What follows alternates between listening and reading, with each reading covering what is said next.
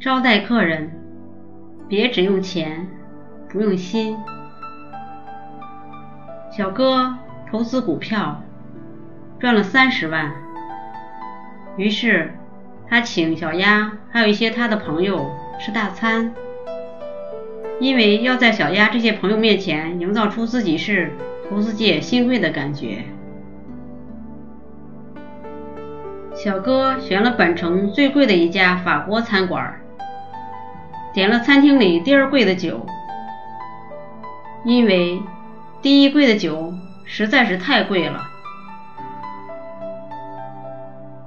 然后吃饭中间，小哥就一直提到那些他上网去查来的白酒配白肉，红酒配红肉，哪一年的葡萄遇到多大的旱灾？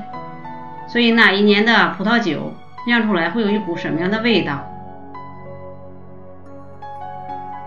这些他努力背下来的话，小丫的朋友们都还算上道，在餐桌上都努力附和着小哥滔滔不绝讲的这些事。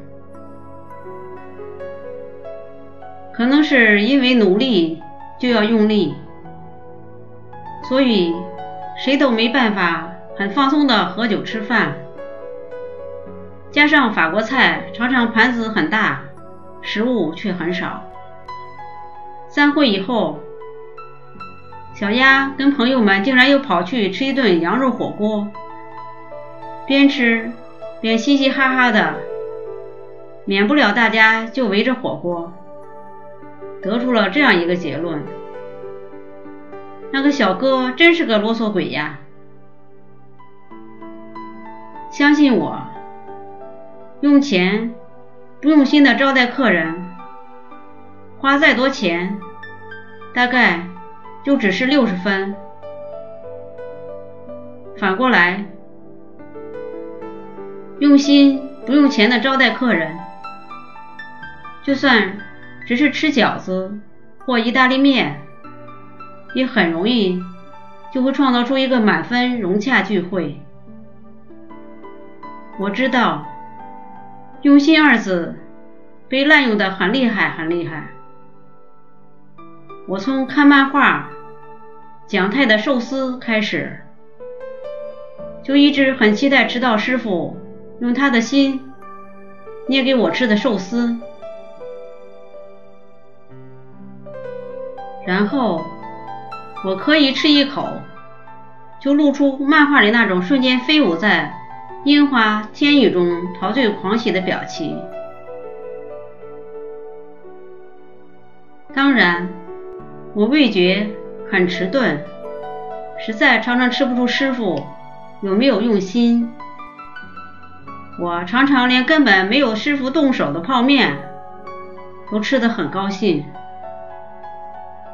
但是。味觉这么迟钝的我，都也很容易感受到一个主人有没有用他的心待客。你关心一个人，就会找话跟他聊，让他说话。我相信倾诉是人的本能，是原始人就开始依赖的生存之道。原始人总是必须告诉伙伴们，天上闪光，有时候会让树烧起来。那种果子吃了会吐。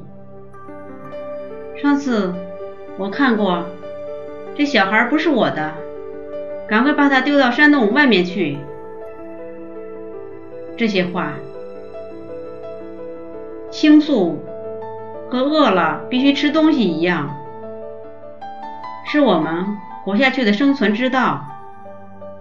当然，你关心一个人，你就会给他机会，让他对你倾诉，而不是一味的喂他吃松露和白酒而已。所谓用你的心待客，无非就是关心你的客人，给他吃喝。但也给他机会倾诉。他要倾诉什么，他会自己找到机会说出来。只要你整晚三不五时的给他这样的机会，当然不是每次代课都要这么用心啦。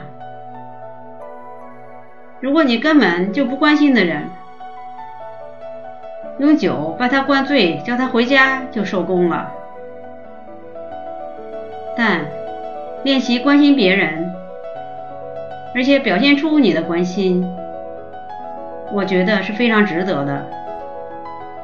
因为你生命中必须有你最在乎的人，你才活得有滋味儿。而对那些你最在乎的人，一定会关心，而且更重要的，要把你的关心表现出来，让他们收到。如果您喜欢我的节目，请在屏幕的右下方点赞或加以评论，并分享给您的朋友或家人。